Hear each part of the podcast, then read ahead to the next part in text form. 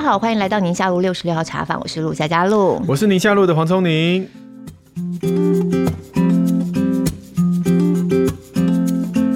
哦，我们今天有一个非常特别的大来宾，超红的，超红的，哦、嗯，名字就有一个“红”这个字，然后工作别感觉还有一个“红”这个，哎，讲到他的工作别，你觉得你是网红吗？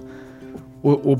我你这样问我，突然间语塞哎，对哈，到底怎么定义网红？对，我觉得这是一个很有趣的问题。呀呀，嗯，而且网红其实仔细想想，那个类别跟他们所呈现出来的内容是天差地远。没错没错，有那种我们新闻有时候也会报，那种很闹的那种也有。对，然后其实没有什么人追踪的，就几百个人追踪他在外面，他说他自己是个网红，好像。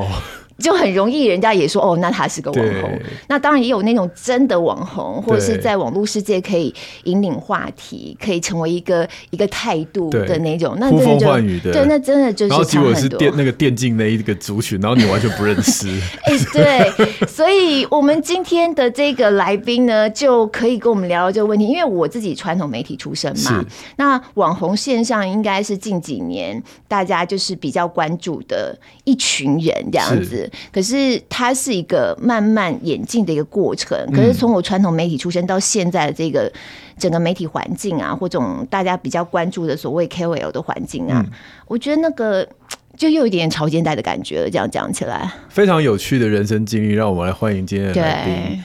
宅女小红，你好，Hello，大家好，我是网红始祖鸟 宅女小红，始祖鸟。哎、欸，我们两个都有上过你的 Podcast 节目吧？是没错，而且我刚好我老公前天才在检讨 Podcast 的那个流量排名，嗯。露露的赢过黄医生的，你咽得下这口气吗？应该的啊。你是说对你的很前面哦？其实我们有点意外，因为你的那一集录音的品质不好啦，因为我们是在家里录音，旁边还有车子在施工。对对对对。对，然后我们就觉得录音品质非常糟，然后其实很大部分时间我其实听不太到你讲话，然后我就硬接。对，没错，没想到名列前茅。然后我老公才问我说：“怎么回事？怎么回事？”对，可以研究一下，再告诉我怎么回事。小红就刚刚说什么电竞界啊，什么界，小红就是媳妇界啊。媳妇界没有，那是现在。对啊，那是现在。我也不是一出生就是媳妇，好不好？一出生就是媳妇。其实你一开始是作家，媳妇是童养媳的概念。对，没错。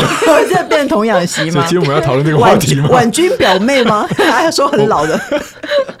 我们现在宁夏路那个话题很广哦。对对对对。哎，我为什么今天？特别讲到网红，因为其实不久之前才有一个排行出来，嗯，这也有点有趣。它当然里头也有分不同的类别嘛。它其中在讲到说上班族关注的网红第一名，其实我觉得也超意外，居然是对啊，这个你看这个就很难定义了。真的？为什么？因为他们很想要成功，是这样吗？不是，所以郭董也算网红吗？对，应该是说郭董也算网红，这件事情让我觉得很意外。它的其中有一些他会列入评选的标准啊，然后包含它其中有一个就是你本来不是，例如说主播这种，你本来不是名人，或是你本来不是艺人的这种，嗯、但我没有想到郭台铭居然放在里头，然后他还排到第一。可是他说关注还是喜欢关注上班族关注，按赞跟观看均值三十万，然后。影响力分数七万，其实我也不知道他怎么算。对啊，他怎么算？我觉得他是赢在影响力分数，但我不知道他影响力分数是怎么算出来。对，我们把他排名前十讲一下啦。第一名就是郭董郭台铭，第二名是那对夫妻，这个我知道，他们有一个小孩。然后第三名这个为人是蔡阿嘎，嗯，第四名我是因为小孩所以知道这个的，千千进食中，所以应该就是一直吃吧。我好喜欢他，真的，他很会吃东西，然后长得很漂亮，然后一直大吃。然后第五个是我的好朋友伟汉黄暐瀚。嗯，第六位呢，也算是我还蛮熟的，那个宅大朱大朱雪恒，他也是资深网红，他也很资深啊，超级资深。然后第七位，哎，你认识吗？ICU 医生陈志金，陈志金，对，我觉得他应该是在疫情之后，嗯，比较多被关注到的。嗯，小红排在第八，第八名，没有哎，可是掌声鼓励。哇，可没有哎，我还觉得不可能呢。真的，我还觉得太后面了耶。不是，因为你，我觉得你们要知道，两位一定不就不是网路人，因为现在网络上的调查几乎都是以 YouTube 频道为主，是，所以其实我是在 YouTube 频道上不红的那种人。对对。所以说，听说像一百大里面都不会有我。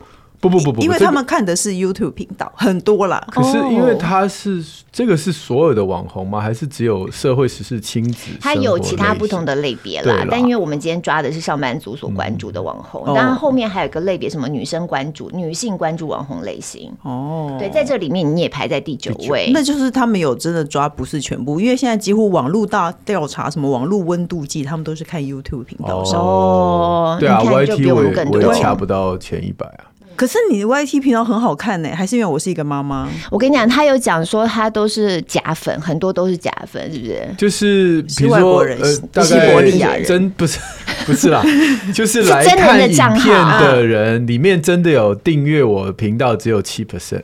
呃，我觉得其实排行榜还有一个问题哦，就是大家看不见得大家喜欢。对，有的人喜欢看争议性的人物，像我喜欢看我讨厌的人，我会故意想要去看他有什么，有什么东西可以骂一骂，所以我就 我反而就会想要看。我不见得是看我喜欢我崇拜的人。哦，好，我们把最后两位前十名的最后两位，第九位是黄大明，我觉得他的东西我也其实常常看到，演算法会跳给我来看。然后第十位应该是车界有名的 Andy 老爹，嗯嗯，所以你看光这十个其实就可以分出很多不同的类型。比较好笑的是，你现在讲的。十个对不对？对，但你如果把它 category 重新分，底下那个女性关注网红，第一名是丢丢妹。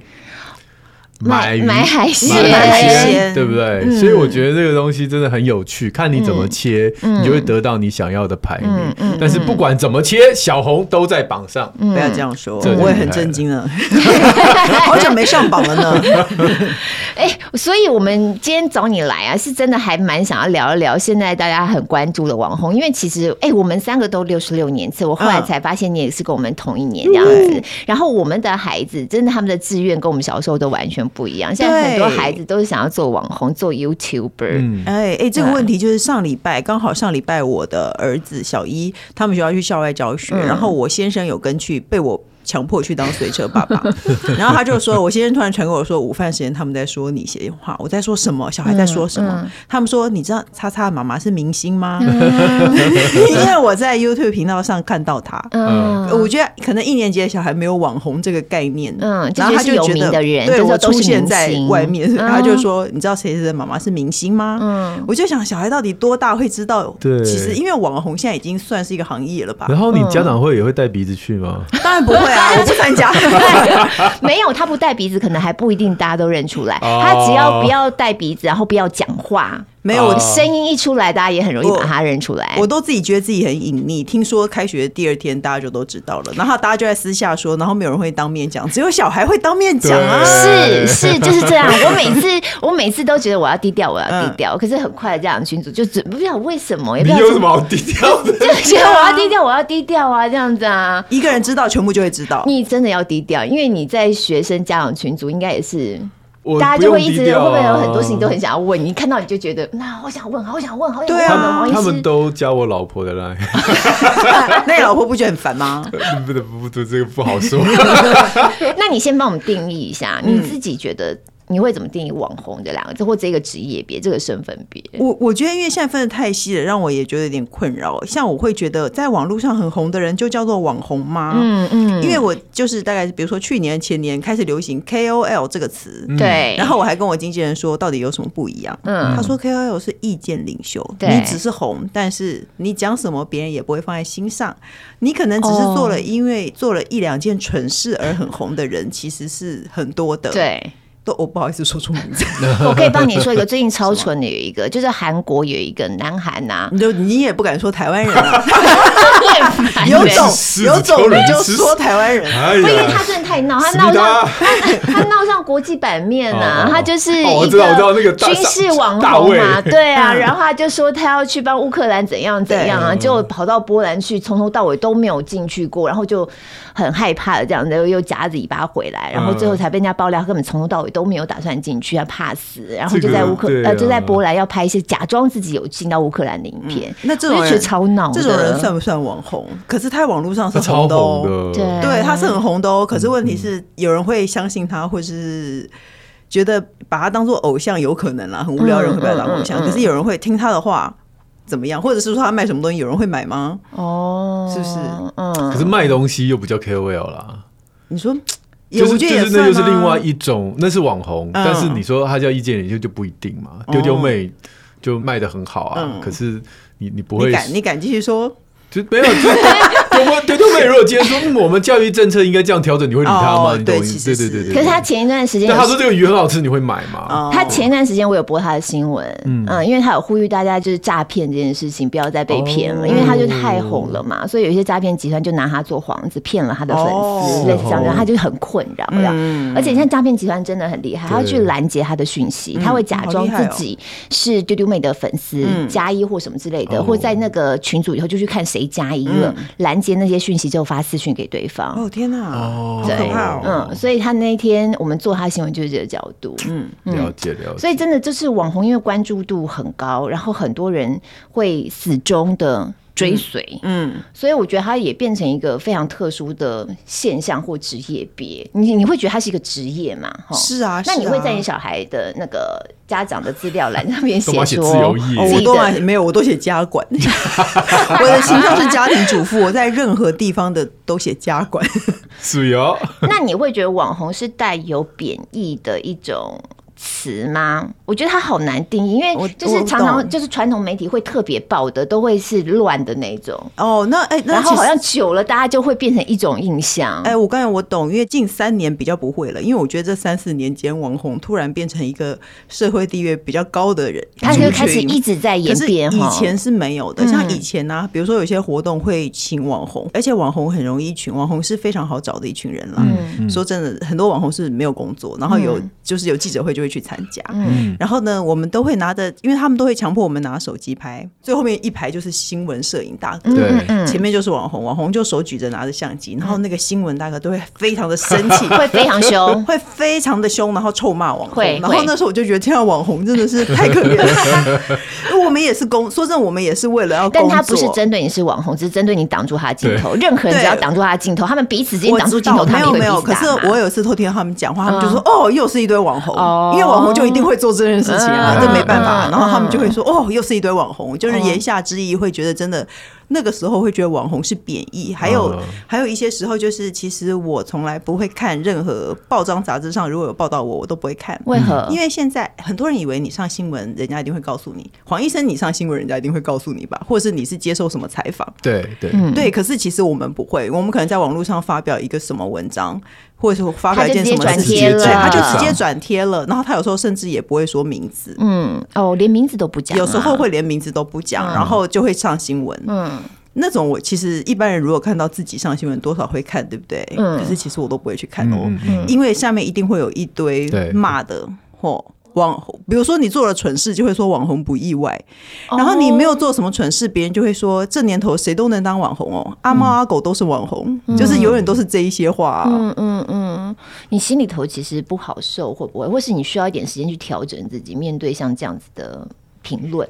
哎、欸，可是因为我出来很久了，还是我本来个性就对这些事情不是很在乎，所以我根本就不会去看呢、啊。No. 除非特别有趣我才看。这个现象，嗯、我们那你也说你也不看啊？我我也不看。你是因为怕看了伤心而刻意不去看，还是？应该是说，我觉得，当然，如果你认认真真的给我一些建议，私讯我会收到，我也会认认真的回应。如果错，我自己没有做好的，那我就也谢谢你这样子。然后我也会很诚恳的说，我我的确知道自己这边不好，这样子会改进啊。可是说实在话，那种。毫无目的性的、很恶意的，你何必要让他去影响自己？要说他们也不真的认识你，嗯，你做得好，或是你做一些什么事情，他也不会 appreciate 或什么，就就是对我来说，其实你就不用把这个特别往自己心里去啊。那你何必呢？所以连看都不要看啊。就是我们那一集讲的啊，像小红这种声量，她的那个留言量已经大到了，你要从一千条里面挑到一个对她是人生有帮助的留言，那根本是不可能。哎，可是我觉得你还蛮认真的，因为有时候我在你的脸书上啊。看到一些东西，然后你我就发现你都会回大家耶。没有，那可能是刚好啦。我就是比如说，我现在刚好有半小时空闲，我就毛起来回。然后之后我可能就不会看。对，因为有时候就像你讲的，后面一大排，那哪有办法每天这样回啊？都不可能啊！尤其是讲，我后来发现，我开始因为我儿子上小学以后，我讲一些小学生的事情，那个留言都好多，就是大家的共同心得会很多。嗯嗯。然后我也很震惊到有一件事情，大家有就是你会发现，我觉得网红有一个事情是很为难的，就是你会发现你在。莫名其妙你也不想得罪人的地方。突然之间不小心得罪人了，或者是会让对方观感不好。因为上次我就写说，我儿子带了一个百香果回来，嗯营养午餐为什么会发百香果？嗯，我只是觉得整颗百香果，因为我会认为你可以发一整根的香蕉啊，放整个百香果，对，你一整根苹果洗干净也可以吃，怎么会发一整颗的百香果呢？我就觉得这件事情很好奇，然后就竟然就有人留言给我，我似乎是没有看到留言，因为他后来又私信给我说，我想您的孩子只适合念私立小学。如果什么事情都要人家照顾好，那他只适合念私立小学。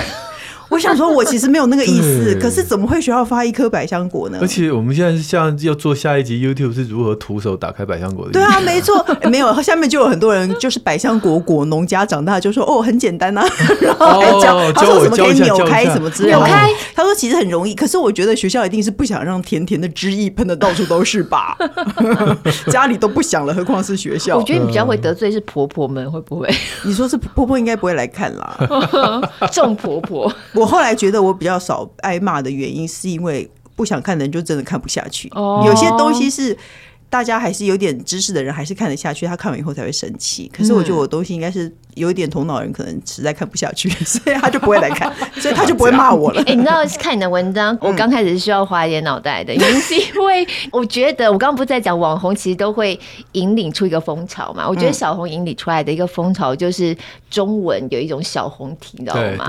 对，我在刚开始看我有时候我还真看不懂，就是有的时候看就看了，你如果单看那个文字，其实不晓得你有时候是中间的趣味哦。就是说我前两天可能在脸书还哪边吧，我打个比方，你写。摸门，嗯，摸好像摸东西的摸，门。好像是门，那个开门关门的门。嗯，我看上去我可能就不知道在写什么，念出来就是 moment，对。对，要念出来。所以我刚开始就有一点呃不习惯，这到底是什么中文？那种感觉。可是哎，过个几年发现他在网络上自成一格。就成为了一种小红体，然后很多人开始模仿。哦，所以你是少数有在看我的知识分子了。没有，我就是 我就是没有好，真的很好玩。真的好玩。他从部落格时代，大家就在追小红体啦，所以我很久了。但我，但我就不是那么网络的人，哦，所以我通常都是一个人已经真的有名气了，然后好奇他怎么会累积这么多声量，然后去想要研究一下。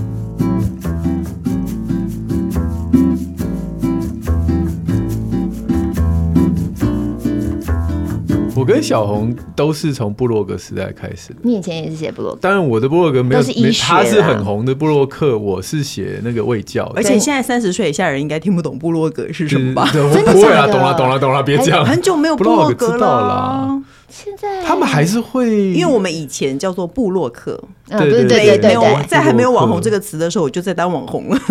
而且那时候他还有在工作，哎，啊，对，嗯，没错。所以你刚开始写的时候，单纯是自己喜欢写些东西，做点记录。其实不是哎、欸，因为那个时候我就是失恋啦，你知道，如果你知道，其实我是因为失恋，我被我男朋友甩了，嗯、然后我那个时候就是钱很少，但是呢，我就硬着头皮买了一间房子，嗯，很小的小套房，然后我就要开始付房贷，然后我每个月只有八千块的生活费，哎呀，然后呢，我就想说，那时候我有男朋友，对，在台北，那时候我有男朋友，我就想说，我至少我可以跟他搭伙嘛，对不对？我没有东西，我至少我可以跟男朋友搭伙啊，我不跟他要钱，但我跟他一起吃饭，这 OK 吧？然后我买房子在不久以后我就被甩了，我就连搭伙的办法都没有了。是因为吃太多了？嗯、不是吧？不敢肯定。这个糟糕，这是大胃王以后娶回家怎么办？对，反正然后那时候不知道为什么就刚好有报社就问我要不要去写专栏，嗯，然后所以我开始写专栏。那就代表说他已经注意到你，他才会邀请你去写专栏啊。因为这说出来又是一件很丢脸的事情，因为我在网络上玩奇摩交友，黄医生知道这个东西吗？有点年纪人才会知道哦。同一个年次的，他也是。没有干嘛是专门针对我？也不见得大家都会去玩啊。因为我以前在玩奇摩交友的时候，不知道为什么就是认识了，吸引到一批编辑，嗯，所以我就认识了一些编辑。应该就是你的文字有趣，对，所以编辑对于文字特别的敏感，嗯嗯，他们就会特别注意到你。对，所以我是这样开始的，很多人都没有发现我其实是奇摩交友，因为在交朋友，想要交男朋友都没有交到，然后变成这样。所以你一刚开始写的就是小红体哦，一刚开始你的文笔就是这个风格。因为我文笔不好，我不是真的会写文章的人。嗯、然后其实我很讨厌重复性字眼很多。哦，写文章的时候其实重复性字眼很多是很很正常，因为每个人有每个人习惯，是不好听的，我就觉得不好听。对对对，所以我才会为什么我一直很摸门呢？因为我可能上一段写到类似的词，我就下一段就不想，嗯，所以我就开始会把英文啊、台语啊都写成中文，反正你念出来听得懂就好了。对，这是要念出来。我常常有时候也很想要。仿效这种有趣的这种网络的文体这样，然后但我在我的 Facebook 上，我写完之后我会把它删掉，重新再来，因为我觉得可能 一般人没有办法接受一个主播写这种，你没有办法，你的这一关你过不去，你的朋友都看不懂。哦，我觉得很有意思。所以你说刚开始是因为这样子，然后报社开始邀请你，嗯、然后你就开始写。对，那你都有源源不绝的灵感吗？我有时候写会觉得写会就内容嘛，就像我们在做内容，就是骂老板啊，还有骂没有啦，什么都骂，对啊，什么都骂，对啊，也没有，就是写一切啊，没有婚前是写一些生活，嗯、然后一开始的主攻的话题就是骂前男友，因为报社说、嗯，对对对对对对，对，因为报社他找人写专栏，他有一个主题，那，我还记得我们那时候是三个人。被找去写专栏，然后有一个人是专门写政治的，嗯，然后一个人是专门写，因为他是一个很有名的杂志编辑，就专门写编辑后台的事情。然后他们还开会讨论说，我实在是一个没有特色的一个路人，就说好，那你就是一个复仇的前女友好了，你就是写什么你就想要骂你的前男友，所以其实是那样开始的。哦，然后后来就越来越接越多专栏，就开始就随便乱写啊，就每天每天都在想哎，说真的，其实我觉得这件事情不是，这不是一个轻松的工作，就是我几乎我在坐公车，我在干嘛，我。在静下来的时候，我几乎都在想要写什么。嗯，然后看到一件事情的时候，就会想，哎，那那这件事情该怎么写？嗯嗯嗯嗯，对，因为我觉得你的东西啊，看了为什么大家都很容易会心一笑，就是你的文笔不是那种文学的的嘛，但是可能会让大家一看就有画面跳出来，嗯嗯、然后会把一件明明很悲惨的事情，嗯，用一个很有趣的方式。就会，我觉得这就是你你文字的吸引力。所以我以前大半的时间都在偷听别人讲话，自己哪有那么多事好写啊？这个很重要，你知道吗？我曾经听我一个朋友，他是参加那个编剧的课程嘛，他才知道说，原来他们编剧在训练自己要写故事的能力的时候，就是坐公车，然后看的人。对。然后再去想象他的表情，和他今天碰到了什么事情，嗯，哦，他的穿着，他可能是一个什么样的个性，什么样的工作，是，是用这种方式才去勾勒出来一个一个故事，这样。黄医生是不是没有想到我们这么无聊？没有没有没有，像你人生目的很明确的人，这怎么会无聊？这个是很，你知道，我有想要写那个儿童的。阿布跟小乐不是吗？阿布小乐那个是一点点而已啦。其实我那时候因为写故事给我儿子看，然后他就说：“哎，还不错啊，你可以继续写下去。”我就立志，我等下那个离开家以后，就，他一直都不离开，没有空啊，现在没有空。但是的确啊，我就会在路上想到什么，我就会写在我的笔记本。我现在那个档案里面有很多乱七八糟的字，嗯，就是我在生活当中想到的一些哎点子，可能凑个二十年可以 写成一个。对，那我跟你讲，这样的话就不能太敞开。开车偶尔啦，我要坐下公车，坐下捷运就看人群，或坐在咖啡厅，对，然后观察大家这样子。那你在公车上看到像我这样的人，你会想到什么？医生？对不起，黄医生啊，拜托，搞的真是黄，就黄哎，黄宗明哎，你这样啊，有什么好想的？这样。然后你那个时候应该没有想到，这十几年来，呃，应该说变迁这么大，就从媒体的从文字变成影像，变成声音。其实你那时候完全没有想到。这是几年前呢？刚开始的时候到现在距离多久？我应该快十五年了，哇！所以我就觉得好像跟我差不多同期的都很少，现在很少看到了，所以我才一直说，我我我我是没有，那时候不红嘛。我就说，所以我说我是活化石啊，因为你是医生，你是医生形象，你只是刚好有在写部落。因为我的第一本书那时候出版社就说要找你推哦，就你们俩算是网红同期就对了。我我他不觉得我是同期啊，但是因为我觉得我没有小孩的时候，我根本不会去看。哎，拜托，我怎么会料到八年前？我绝对不会料到有一天你会是我的偶像。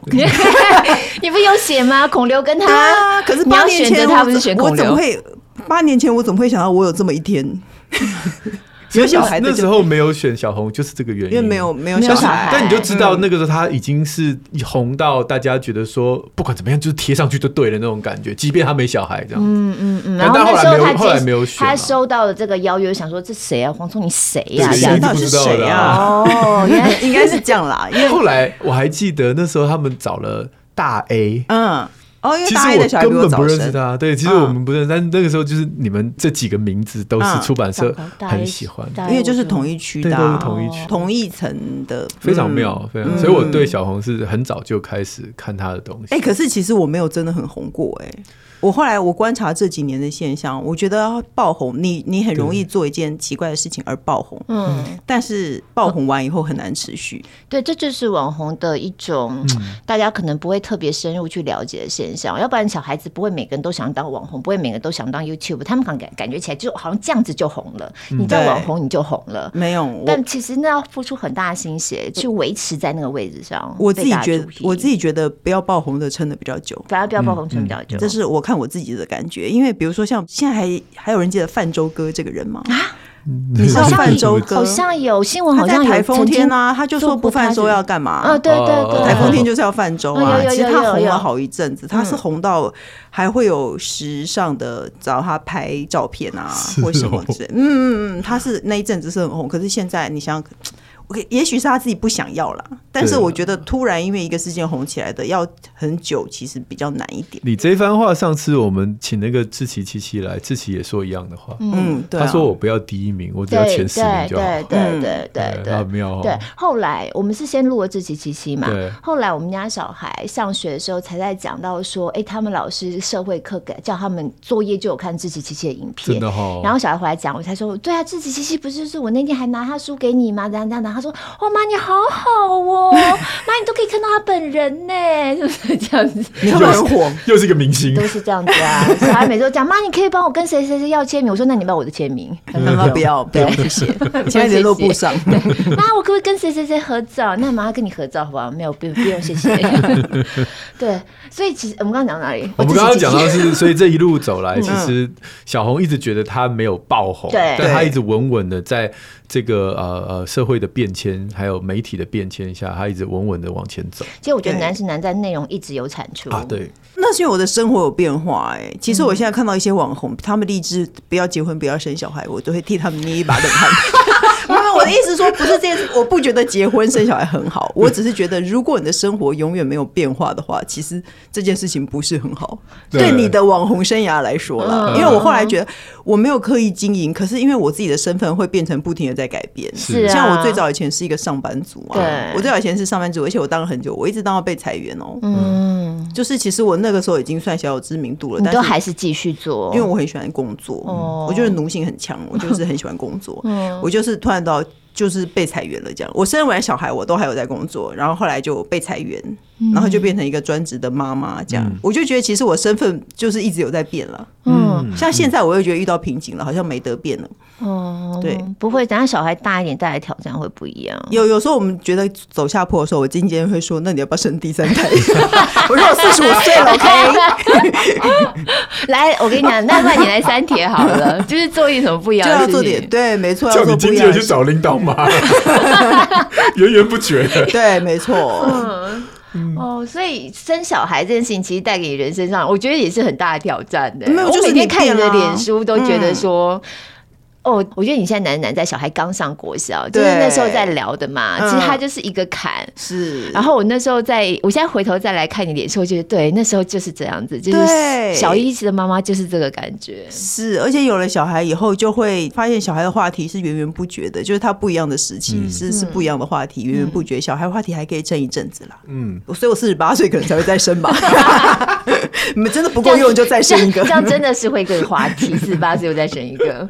所以回过头来，我们刚刚讲到这个网红，其实小红支撑这么多年，你觉得你的关键点是什么？我先讲我的观察，就是从刚才的聊天，第一个你有一个特殊的文笔，第二个就是你有很敏锐的观察力，然后第三个就是这两件事加起来，你有一个说故事的能力，让你可以不管这个环境怎么改变，你依然可以维持你的工作，可以这样讲吗？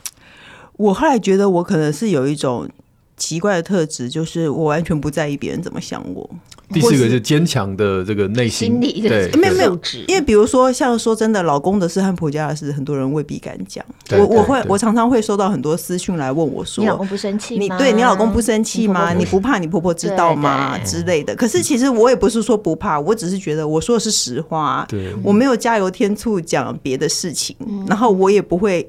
不会说有意气用事的话，你不能说我婆婆是个臭三八，这样是不行的。比如你说。我婆婆一直叫我生儿子 之类的，你知道吗？这是实话。然后她没有情绪性，其实对我来说，我并不觉得这件事是讲不得的。可是可能我到蛮后面以后，我才太常讲了以后，我才发现，其实，在世人的眼中，这些事情是讲不得的。但你先生或你婆婆真的心里头都没有说觉得有。我不太跟我婆婆讲话，我说的都是真的。我跟我婆婆超不熟，我大概就是一年回去一次。今年因为疫情还没回去。对，然后我先生其实就是讲，因为我讲的是实话，你知道。我就会跟他讲，如果他真的有那么一两次，他就问我，我就说，如果你觉得这件事情是不好的，那你为什么要这样做呢？嗯 嗯，对啊。那你这么不在意别人的眼光哈？我有一个好奇，就是当这么多人在追踪你的时候，你会不会开始慢慢有一种感觉，就是我好像有一些责任感，我好像应该要带给他们一些什么样的帮助的讯息，类似像这种？哦，大概十年前有过这样的念头，后来就发现没有了。很多人只是想要笑一下，他并没有想要得到帮助。啊，你不觉得吗？好像没有必要觉得自己一定要带给社会什么责任啦。那样也太自己也太辛苦了吧？你就是一个暖炉啦，大家来这边取暖，就大家就开心这样子。对，因为我发现你不觉得，如果说你看到下面几百个留言，其实都是在讲更烂的事。嗯，就是比如说我说，你看我儿子都没有带铅笔盒回家，就开始有人在讲更烂的事。我儿子连内裤都忘了穿回家，什么之类的。然后所以大家笑一笑，大家也就没。会把内裤脱掉，对，因为他们上舞蹈课，然后是还穿到别人内裤还是什么之类的。对，没错，我有一个是穿了两条内裤回家。他就是有另外一个人没有穿回家的意思吗？那那你就希望里面那条是他自己的，不要穿到别人的在里面。就是就是这种事情层出不穷，然后大家就去笑一笑就算了。人生中很多事情不就是笑一笑就算了嘛？你要得到什么启发吗？难道你要说小孩子他没有带铅笔回家，就是因为他？前额叶没有发展，谁想听或谁在意，对。或者答案，他他都会告诉大家可能哪边就是比较学理性的，啊，嗯，对啊，对，对，所以如果要听这个，就来听我们黄医师。没有，他就是在我这边看完，然后得到一点东西之后，去小红那边，然后得到安慰，对对对，就想说大家没带回家的东西更多，哦、就算了，哦、包括连我先生自己都会因为看了那些留言而放过我儿子，真的哦，因为他有时候会对我儿子很凶，他就说他很夸张，他为什么会这样？其实我心里就会想说，你还不是一样，就是五分钟前交代的。现在你就忘了，可是他如果看一看留言，看到别人更夸张的行为的话，他就会突然觉得说：“哦，好像也没什么。”然后就笑一笑就算了。嗯嗯。那你会不会觉得你老公其实也是有某种特异体质？就是你知道我们之前的节目那个妈妈好神啊，嗯、或者是什么，有后来有一些好神妈就就离婚了。对，离婚不好讲，离婚不好讲，就是呃，的确不少。但是就是有一些他们先生不想他讲。对，其实他没有讲什么太过尖酸刻薄的事情，但是先生就是家里头的事情，很多男生不喜欢拿出来讲。哦，没有，因为我先生根本不看我在写什么，你都我现在没有关注，不是吗？我先生不太关注我，可是他确实是他也不在乎哎。我后来也觉得他是不是其实也是有某方面跟我一样，就是对别人怎么样完全不在乎的，蛮有特异体质。我觉得他应该是哎。那这样很好哎、欸，你们真的很绝配哎、欸，就是刚刚好。哦，对啊，嗯、而且，但是我还是坚持我没有讲什么坏话。是啦，但是三十年后，也许你应该要帮他这个写一个感谢函之类。对啊，对啊，如果你觉得躺在沙发上说坏话，那你就不要躺在沙发上，不是吗？哦、对，可是哦，我觉得这很难的。但是你就是私底下的形象就公诸于世，像刚才小红这样，我们不是在聊天等你的时候嘛，对就是说，那你现在真的很常滑手机，你看我就关心你，他现在滑手机这件事情，uh, uh, uh, uh. 就变成说怎么走到哪里。怎么大家都都在滑？对，就是他真的。对，他说怎么我走到你，大家都知道我是个什么样的人的那种感觉。即便我不是一个公众人，我像我老公，他可能就会，嗯，就会有这种感觉。他就很不喜欢。好，我我后来发现，大部分男生都不喜欢。对，他就很不喜欢，不喜欢人家都知道说他在家里怎样怎样，或他跟我之间的互动是怎样怎样那种。嗯，我先生还好，因为他也没朋友啦，他也不会有朋友 对他指指点点，因为他真的是没朋友。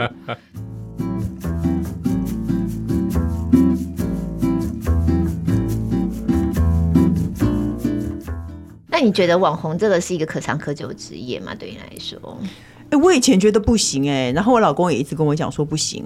可是后来我自己觉得说算了，已经够久了。嗯嗯，不然还能多一个。应该在老，我认为，比如说跟着我们一起看，比如说像我们现在同年龄，你慢慢的年纪大了，你还是会看网络啊。可是你不可能再去看《千千进时钟》了，我没有，因为我们会胃食道逆流，然后老了以后胃的问题很严重，老了以后都吃不多，你不可能一直去看那些年轻的。可是我每次看那种，我都觉得他怎么有办法这样啊？然后，对啊，那如果你看，如果我们都老了，然后我写一些我膝关节退化，你肯定也会想看吧？会啊，对啊，所以所以这个就是厉害的，就是我刚刚一直在归纳，就是小红她其实是有能力的，她是有文笔的，她有观察力，察力，所以她不管活到几岁，她就写她生活当中遇到，其实我们同年龄的人都会有共鸣。没有，我跟你讲，我只是脸，你说的那是好听话，其实我个人就是脸皮厚而已。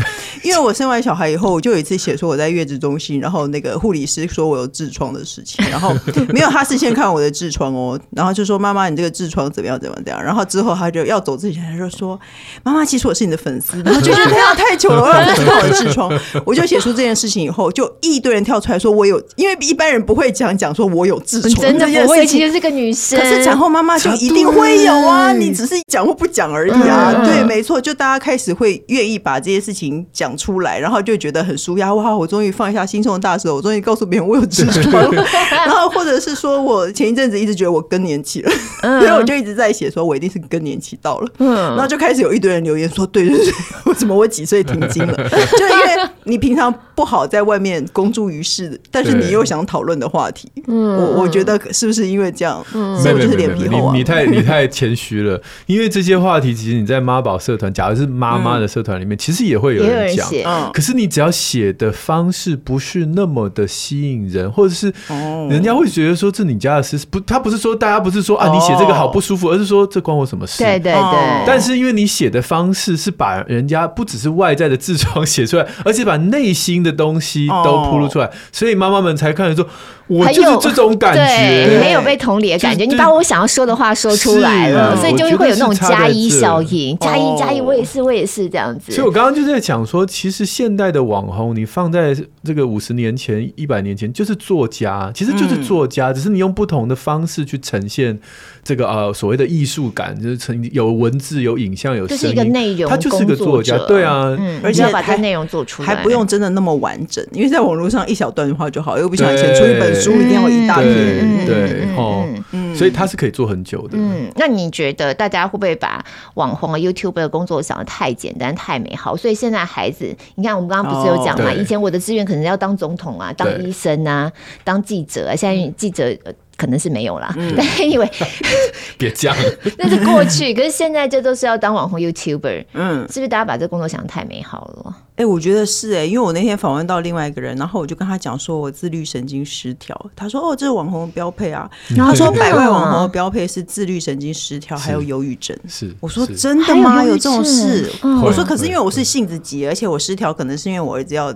早起要六点多起来，我 我就会很焦躁这样子。可是他说这是标配，然后我才想说，因为我自己。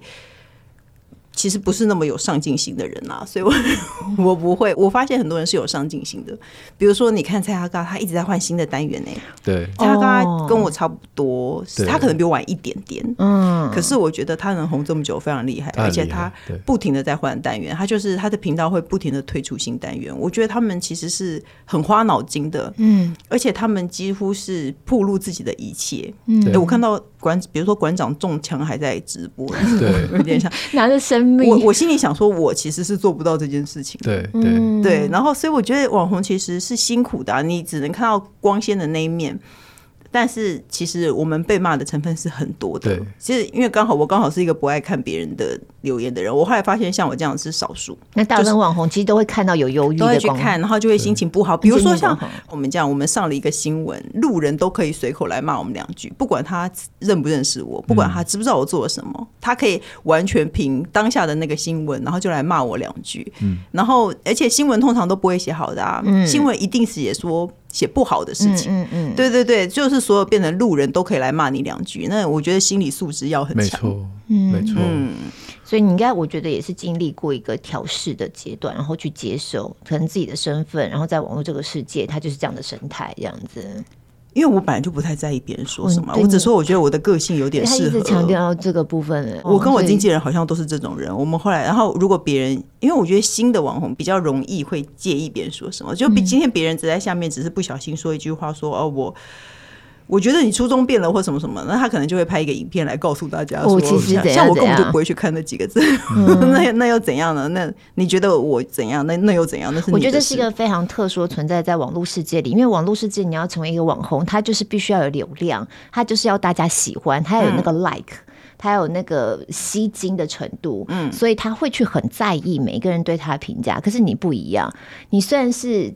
在网络世界里，然后有一定的知名度，嗯、可是反倒你不是因为要去追着大家的流量去跑的那种人，所以其实我显示出来的态度就会。这是两种不同的心理素质。嗯一种就是说，他是为了追流量而去创造新的东西，那这个部分是求好、求多。嗯，但是另外一部分就是刚才提到旁边人的闲言闲语，有的时候刚开始这些刚出道，我最近才因为我喜欢看体育嘛，我就看到有一位很会写，那他就在自己的 Facebook 就先开始写。但大概就是有一两个人，其实只有一两个人，嗯，就是留了不好听的言，嗯，哦，崩溃，崩溃，直接在讨拍啊，什么，对啊，但就刚出道的人会这样，但其实他写的非常好，我们大家都很，就是我当然是潜水啦，但是我是觉得他真的是很棒，可是就连这么棒的人，一定还是会有酸民，可是全世界不可能所有人都喜欢你了，对，所以你可以看到他的第一个能力是有的，他求好心切，他找资料，他东西，他第一个能力有的，他没有办法。在第二个能力上面，像小红这么的不在意，他其实只有一两个人，其实就可以让他一整天都很不开心。嗯，那没有办法，这就是先天的。可是我们要摸着良心说，因为他不开心是他的事。可是当你看到他为了这件事情崩溃讨拍，他在你心中的分量会不会减掉一点点？因为他有内容，我不会，因为他他写体育的嘛，他又不是写什么，他就是一个专业性。他如果是写什么人生的什么哎力量之类的，那当然我们就说哎啊，你不是本来很有人生力量，怎么讲？力量这么脆弱的？但是他是写的。是是别的就还好，就所以像我写的是医学的东西，或者是教养，或者是这个感染症的，我就觉得这个东西就。所以他如果股票赔钱了，大家不会觉得怎么样？哦，对，我没有在想股票赔钱，我也不会跟他说我股票赔钱啊。没有这一阵子难免啦。所以如果今天有人问小红，或问我，或问你。就说我们呃，这个小朋友说他想要当网红，其实我觉得今天的这个内容是可以告诉他，那你有什么东西可以长长久久？我觉得这才是重点。对，你有什么东西是可以让你二十岁、三十岁、四十岁、五十岁都可以继续持续下来，有热情，然后又有能力，嗯，然后再来才是说还有重点是那个心理素质。心理素质我觉得有一部分是先天的啦。哎，可是我觉得这样有点难呢。拿一个二十岁的人，要是以前你问我说我有什么能力可以？一直在这边当网红，我也说不上来啊。就但是就是告诉他，没有说要阻止他。嗯嗯嗯，我我们都都强调不要阻止嘛。对，你的孩子想要的当然是 OK，大家就很高兴。只是说你会先让他知道说。这个未来是会碰到的这些事情。嗯，有，因为现在很多我朋友的小孩二年级就要求妈妈帮他拍影片，他就说我想要开箱，因为现在有很多小孩子的开箱影片。对，对，他就说我想要开箱。我们家小孩也会耶，可是他们没有说要 PO 上去，他们就自己拍，自己觉得好玩。所以现在小孩真的是，而且你知道小朋友现在他们因为就是拍拍拍拍拍，然后流量就只有班上同学，然后一两个而已这样子，然后他们就发现说，如果我今天剪。别人的一个比较红的议题，比如说奥运的时候，嗯、或者是像现在乌克兰，他再捡一点点东西进来，嗯，那关键字有时候不小心带到，哦、就会有来个一千的，当然那五百一千当然也不多，嗯、可是对他来讲就是哇，多对，对。然后他们就开始这样做。其实我觉得那就是该介入的时候，就是跟他讲说，这个流量是其实你不要为他开心，是那是假的。嗯嗯嗯嗯嗯，对，就要教孩子流量是怎么一回事。哦、嗯，你要怎么样来看待流量？嗯，其实我每次听到有。有人想要做这种网红 YouTuber，我比较强调的会是心理素质的部分呢，因为我觉得在网络上，我们传统媒体以前就会面临到像这样压力，可是没有像在网络上这么恐怖，这真的是不知道乘以多少倍的恐怖。嗯，然后那种。带着伤害性的、非常恶意性的评论，嗯，你如果没有一个心理素质，我就觉得你刚刚讲的完全能够相信，就是网红普遍的职业伤害、自律神经失调或忧郁这样。嗯，我只是没有想到说忧郁几乎是标配的这种。对，他跟我讲说我没有忧郁，我像很好了。我说拜托，他们就没小孩，我们都要忙小孩的事情，谁有空？说真的，我根本没有什么时间在。网络一直经营在网络中看别人骂我，因为我都在带小孩啊。嗯嗯、像我一个，我刚刚不是在讲那前十大，像朱大好了，朱雪恒，他也是常常在网络上被人家讲啊什么什么，尤其。言论又比较那个的时候，而且你走政治这一条，就是对啊，暐瀚也是啊。或者说看他们，我真的就觉得他们真的是钢铁般的意志哎。然后跟大家在对话的时候，对，我觉得好难，要我没办法。而且大家，我觉得大家要知道，你看到的他跟私底下的他，不见得会是同一个人。嗯，像我就觉得朱大跟他 私下跟他跟荧幕形象差非常多。有人会非常讨厌他，我我老实说，一定会有人。对我就有朋友说他是不是很讨厌？我说我还真不觉得。他在私底下，因为我好像看到他老婆小孩在录音间，他小孩趴在录音间墙上，就是一个好爸爸的感觉啊。嗯，对，我看他小孩是很久很久以前，但真的就是你网络上看到的，跟他自己私底下是两回事。他的人设就是这样，对对，所以没办法。你刚刚讲的人设，我想到网络世界还有一个特殊性，就是他的 niche 很小，嗯，哦，就是他的分众非常的细，对。哦，嗯，这也是跟我们传统媒体很大的不同。嗯，像我们都要被厂商检讨说，这个哦，这个人呢、啊，就是就我我就是中高年龄层的妇女看的，好烦哦。跟你的叶佩文为什么同样一篇文可以放这么多完全不相干的东西？你现在是超厉害的、真的很不相干吗？对啊，对啊，我以为很相干的。这就是人家创意啊！大家也要理解，网红的工作就是接业配吃饭嘛。嗯、对，就是你没有必要因为这样子去攻击一个人。难道蔡阿嘎他要每天花那么多时间免费拍影片给你看吗？嗯，对不对？他不用请剪接师，不用干什么吗？那这就是我们这变成说，如果你认同他是一个工作，这是你未来的职业志向，那你就应该认同他要透过这件方式来赚钱。嗯、我非常我非常同意你，因为即使我们传统媒体，因为台湾的乐听大众非常习惯看免费的东西，嗯，所以他都不觉得内容这件事情是值钱的。可是所有的内容产出，包含了制作啊，或者是你的时间呐、啊，实际上你投入的这些装备啊、录音的设备啊，那都是有成本的。只是一般大家在收取这些内容资讯的时候，都没有想到这件事情。没错，对，所以很长的一段时间，像传统媒体要开始做转型的时候，这也变成一个非常大的困难。嗯嗯。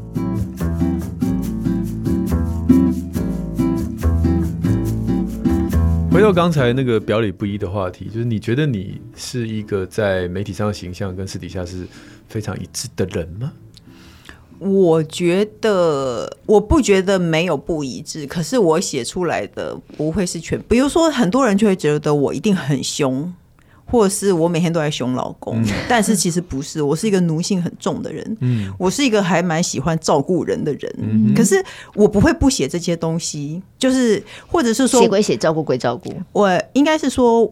大家只会看大家想要看到的东西，比如说，我也常写说，我老公做家事，我我老公我很久没有洗过碗，然后我从来我小孩都七岁了，我不会帮我小孩洗澡，全部都是我老公洗的。那他可能不管他再怎么忙，他都要赶回来帮他洗澡。像他昨天去扫墓，他七点多下高铁，赶快回来帮小孩洗澡。这些这些事情我也会讲，可是我觉得大家会自动的忽略，大家只会一直看到他躺着的部分，对，躺着划手机的部分。对，有一天我老公有跟我说，大。他都觉得我躺着滑手机，我说，那你就是犯了跟普罗大众一样的错，我都有写，可是你只注意那些，因为比如说我不一样的事情，我也会写或讲，嗯，可是因为我们那个年代不流行人设，我觉得现在很流行人设，现在的新网红都有自己的很固定的人设，那我只能说我很幸运，我活在一个网红没有那么多年代，嗯，对，如果我晚五年，我可能。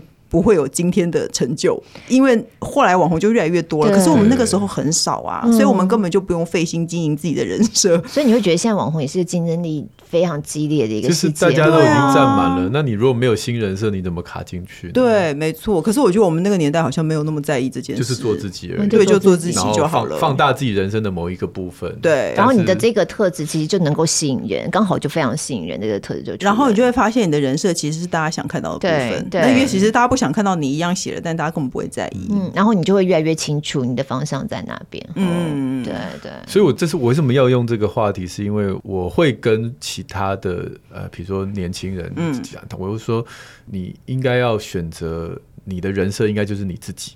对对，因为你如果你的人设是你编造出来的，你撑不久，撑不久。哎，可是现在新的都有人设，哎，都要有一个形象，就像以前艺人都有打歌服一样，结果他出来他就穿那一套这样。那当然我知道，你如果没有人设，你会走的特别辛苦。嗯，一开始，嗯，可是如果你真的对这个东西很有热情，你可以走得很久。对，但如果你只是为了演一个不一样的人心，也许也许你真的被你找到了，啪进来很高兴，可是你撑不久。所以这跟传统在，你刚刚在讲歌手嘛，在过去他们要捧一个人出来，那是经过很多关卡去筛过的，是知道这个人真的有某些的特质，然后再给他一些专业的训练。一个团队去怎么包装他，知道现在市场是需要什么样的形象推出来的，后面有很庞大的团队。那现在网红不是啊，就是我就自己在那就自己就上了。所以当你没有这样的团队在包装你的时候，你就不能够想象自己好像能够被包装成那样，因为你就是必须要你。自己出来，你自己是怎么样的？就是聪宁在讲的那个部分。哎，可是现在有很多网红经纪公司，你知道吗？可是它的规模跟以前因为管道少，所以每个出来都是千挑万选出来的。嗯，所以规模性也不大一样。嗯，能够砸在你身上的成本也不一样，推出来在大众面前看起来精致度就不一样。所以为什么网红内容很辛苦？因为他当然他刚已经到了一定的程度，他有一个团队。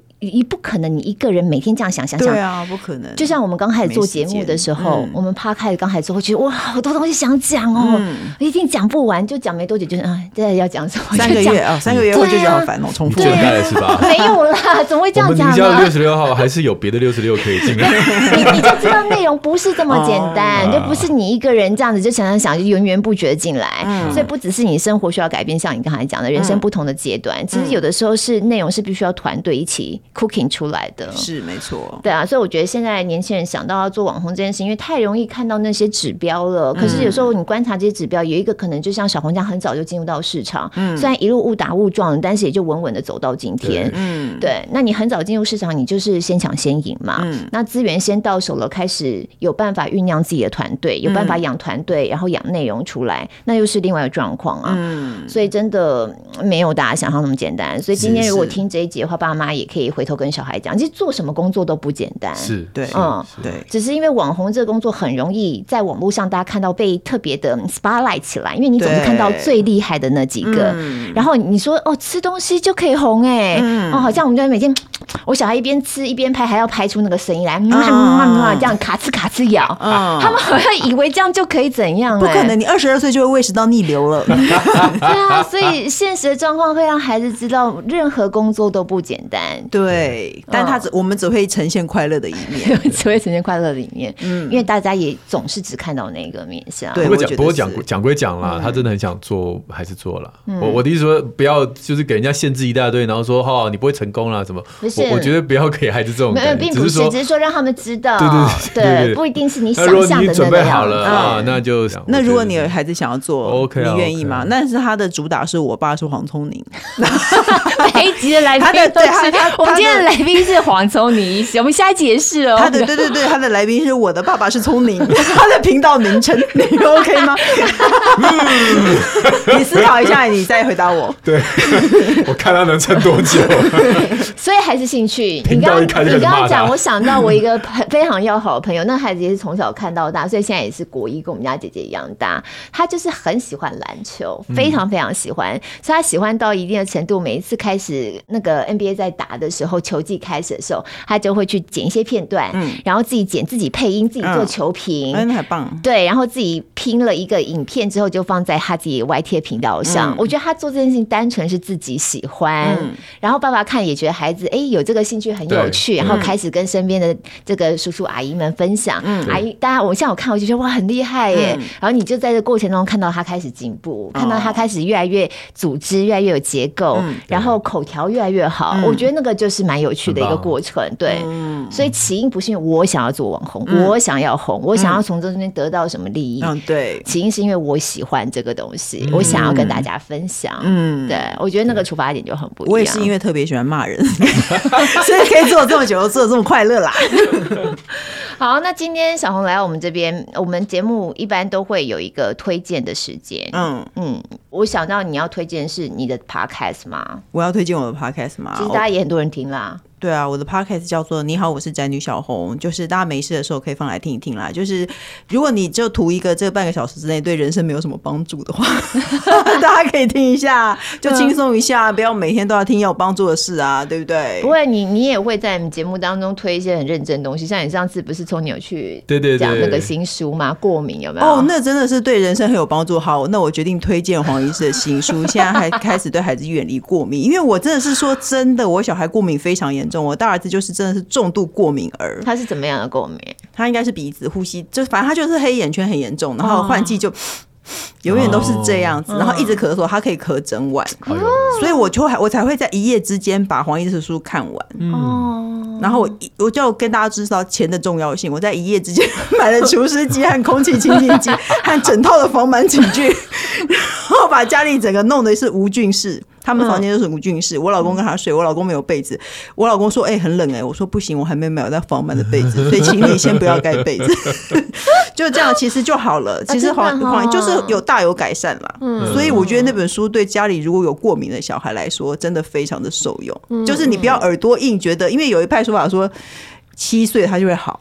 对对，没有这件事，没有没有这件事。像我儿子七岁还没有好，还有我有另外我有一个朋友的小孩，就是他就是过敏，哎，拖久了变气喘。哎耶，对我觉得很可怕。他说他吃冰就会进急诊室，真的真的。对，所以你绝对不要忽视过敏症状。他虽然不是感冒，但是呢，你就你一定要看书来改善它。嗯，你讲这个，我实在是也很想推这个。不过这本书我们之后会有一集专门来推，因为我我其实那就剪掉，都剪掉没有关系，没有还是要留着，还是要留着。但我跟你讲，你讲到这，一定很多家长立刻就很有共鸣了。因为现在孩子过敏的问题真的很严重，我们家最近也是，我明天才说要带小孩去给聪颖看。有一个人认识我这么多年，嗯、他从来不带他小孩，都不带他小孩来给我看。我就觉得，然后那天在那个，他去台大挂那种超有名的，就是不给你看，对不对？没有，我就是懒得带小孩上医院那种家长，尤其大医院，哦、我也是，我都喜欢在家里。附近找一个诊所可以看就好了。不行不行，一定要一定要看他。他看我的书，然后就这个拍照说这就是我小孩，然后翻页又拍照，就是这个没错，但我还是不去。对，然后我就说好，哎、欸，你什么时候有诊呢、啊？我想说你认识我那么久了，我懂这种感觉。而且我跟你讲，我那天就跟我老公说，我跟你讲。我礼拜二带小孩去看你的诊哈，我应该会被你骂，就是不要骂我哈。明天好好，他已经放我三次鸽子，我怎么好意思骂他呢？哇天哪，哎，你真的很拽哎，黄医师哎，敢放黄医师鸽子的人，是我告诉你，你是最台湾一半的妈妈的敌人。你在放黄医师鸽子？这段剪掉，这段剪掉，真的很过分，这段千万不能留哦，谢谢。要 让大家知道我私底下人多好。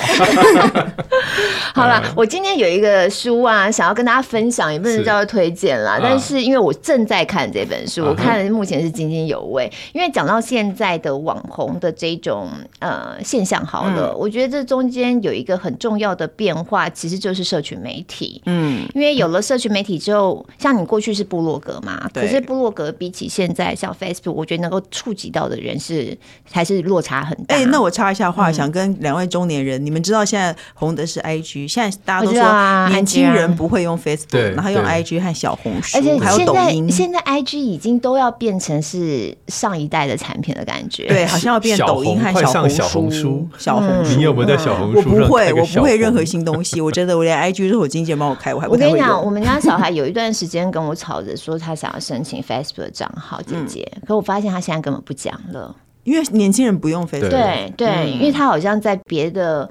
地方就可以得到一些他想要得到的东西。可是你看，这我们两个人的问题就是这个，因为 I G 或者是抖音或小红书都不是以文字取胜。嗯，我有点，我我们就是有点哎，使不上力那种感觉。对，没错，拍照拍的丑，也不是。就是你的，我们的，就是像刚刚讲，你的魅力其实有很大一部分来自文字，对对，所以他把那个文字阉割了，我们有点就是不知道怎么办。对，但 anyway，我最近在看这本书，是今年二零二二年一月份才刚出版的，叫做《获利至上》。然后它的副标说，你的一举一动都是他们赚钱的工具。其他讲的就是 Meta 集团，其中包含了 Facebook、Instagram 跟 WhatsApp。嗯，那两个主要的人物，当然就是祖克伯，还有他们的执行长那个桑德伯格，雪罗桑德伯格。写这本书的是《纽约时报》的两个记者，他们长期都在观察这种数位媒体的现象。那我觉得这本书很让我很震惊啦，因为也不是很震惊啊，就是很贴近实际的去了解说整个社群文化怎么今天会变成像现在这样。你看过去一整年，你常常在新闻当中看到这个祖克伯，他就是在美国听证会上，嗯。对，他现在面临非常大的政治压力，怎么会走到现在？然后他们会这么多的批评，不管对于隐私也好、假讯息也好，在政治上面的这种好像拿捏不到自己的位置在哪里，所导致的各种后果，然后他这种非常托拉斯的这种经营方式。嗯，那我最近就是在看这本书，我觉得很。看到了很多细节，因为他的作者本身是记者嘛，所以他这本书是访问了四百多位实际上在集团里面工作过，或者是他们周边的人，然后把当时的每一个关键点、嗯、Facebook 一路发展至今的每一个关键点，怎么会走到今天这一步，他们里面的内部会议发生过什么事情，都写写得非常真实。然后后面的 footnote 就会告诉你说，他写的每一个都是事实。然后你从他的每一个判断里头会去理解到说，哦，原来他们的 mindset 是什么，他们 care 的是什么，他们不 care 的是什么。也因为他们有些东西他们根本不 care。所以我们现在才会变成脸书的文化是这个样子。看完之后，你就会觉得我真的很不想成为那个公办结构一部分，可是好困难。对啊，可是好困难，还是继续会使用它。因为你这世界上也不是只有 Facebook、Instagram。对对对对，但是问题是现在大部分的这个流量，嗯，还是以尤其台湾了，还是以他们为主。所以我最近正在看这本书，我觉得，嗯，看到蛮多。Inside Story，你看它的英文是叫做 An Ugly Truth，哎、欸嗯，对，嗯，不，这也是他们为什么要转到元宇宙？我所以我们上次才找元宇宙才聊，才聊过。就既然你说我中心化，那我们就往去中心化开始做啊，嗯，这样你们就不会怪我了。好知识性的话题哦，而且可是看了好知识性的书。可是去中心化就没有办法这么容易得到流量，因为大家都散开了、啊。对，对不对？嗯，对，不晓得哈，不晓得他之后要怎么样维持他这个帝国。你看，我们本来非常开心的一集，讲到了一本我正在看的无聊书，然后就变得无聊了。我正在打盹儿。那我讲我最近看的书好了，好，我最近看一本书叫《Blink》，那个我之前推的书几乎都是快思慢想的慢想，嗯，就是说我们大家常常因为直觉然后做的事情，可是如果仔细去计算，或者用统计，或者是用图表去看，你就会发现说，哦，其实如果如果慢慢的思考，你会做出不同的决定。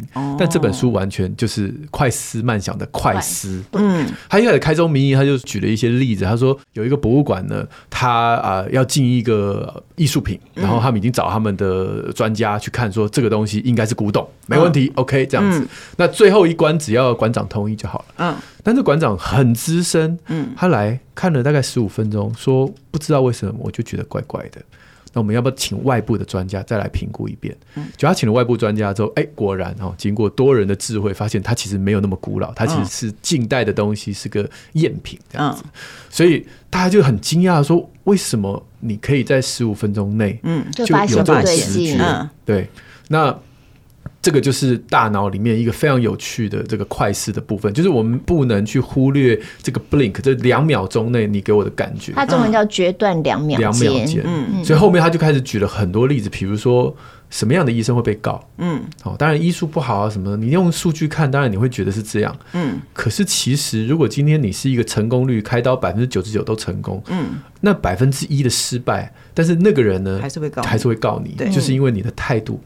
你讲话的态度不佳，哦，嗯，那问题是这个态度是不是是不是要整个门诊时间很长，或者跟你相处两三年，他才会知道？没有，他把你这样对话，嗯，医生跟病人的对话剪十秒钟，哦，我懂，连续剪四个十秒钟，嗯，然后给那个完全不相干的人看，就是那个人也不晓得医生是谁，也不知道病人是谁，嗯，不知道他们生了什么病，嗯，只看了这医生跟这个病人讲话，一共四个片段，加起来四十秒，嗯，他就说。我猜这个医生被告过，嗯，这种猜测的准确率，其实是很高的。这是第一印象哎，是不是？这件事情很恐怖，就是你可以往好的方向去想，就是为什么有些医生可以看到一个疾病，他就立刻可以诊断，那是因为他有这个 blink。嗯，但缺点是为什么有一个医生常被告？因为病人看到他那一秒钟就讨厌他，所以你做的任何小事他都会放大。嗯，所以人的脑有时候就是很有趣。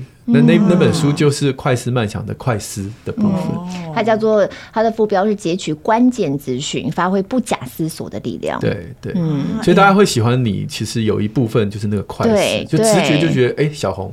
因为他截取到了关键的资讯。哦，我刚我刚刚就好紧张哦，难道我也要推一本书吗？现在大家都在推荐书，但我看书都很废，这样。我刚才在想，我最近说的《屁屁侦探》，我还看了什么呢？有啊，你刚刚有推了，你刚不推了他的书吗？那个过敏的书，就是，那就好。好啦，那我们今天就是先谢谢小红跟我们一起快乐的一个时光。对对对，终于有机会能够看到你本人了。谢谢，我是我是第一次，我是第一次，而且我是第一次看到小红没有戴那个眼镜跟那个鼻子啊？真吗？啊啊！所以刚刚刚一进来，然后哇哦，那天还有人跟我说。